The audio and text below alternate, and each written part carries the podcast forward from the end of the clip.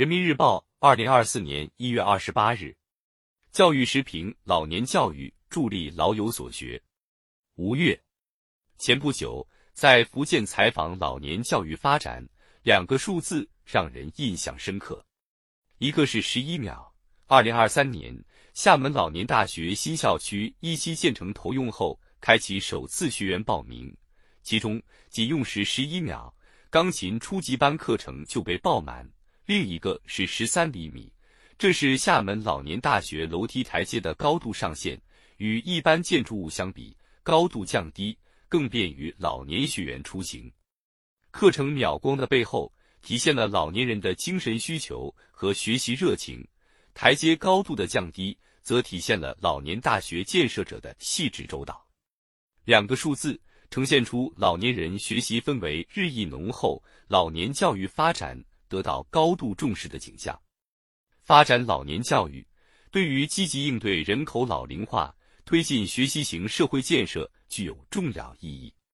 近年来，我国老年大学规模持续扩大，办学能力不断提高。特别是二零二三年三月，国家老年大学正式挂牌成立，成为老年教育事业改革发展的重要里程碑。与此同时，我们也要认识到。总的来说，我国老年教育资源供给与老年人旺盛的学习需求之间仍存在一定差距。着力推进老年教育高质量发展，不断满足老年人多样化的学习需求，是促进老有所学、老有所乐、老有所为的题中之意。推进老年教育高质量发展，需扩大老年教育资源供给，提高老年教育覆盖面。着力将办学服务延伸到基层，有的老年大学一座难求，部分原因在于老年教育的优质资源供给不够丰富，基层办学网络有待进一步健全。为此，应注重盘活资源、挖掘潜力，协同推进多部门、多类型、多层次的立体化办学服务网络建设。在福建一些农村。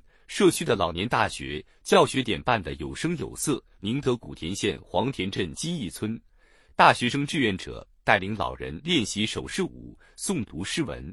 三明沙县曲阜前社区老旧小区改造后，老年人有了环境优美的学习场地等等。与此同时，应深入调研老年人的学习需求和兴趣，整合汇聚优质课程资源。以厦门老年大学为例。手机摄影与短视频制作、旅游文化、中医食疗与营养烹饪等切中老年人实际需求的课程，在很短时间内爆满。在一些老年大学，除了相对传统的艺术类课程，与智慧生活、医疗卫生、法律法规、家庭理财、代际沟通等相关的课程也很受欢迎。这启发我们应设计有针对性的教学方案。并完善老年教育公共服务平台建设，整合优质资源，推动课程共享。此外，应加强师资建设，通过健全师资库、支持引领教师支教等方式，为老年教育提供师资保障。在老年教育的建设发展中，应把握老年人的生活学习特点，注重是老化建设。以环境建设为例，有的老年大学。以风雨连廊连接校园建筑，走廊两侧安装扶手，地面选用防滑材料，这些细节折射出管理者的人文关怀。又如一些老年大学已开展线上线下相结合的教学，丰富数字化学习资源。未来还应注重对课程资源、教学模式等进行进一步适老化改造，让操作更便捷，更适于老年人学习。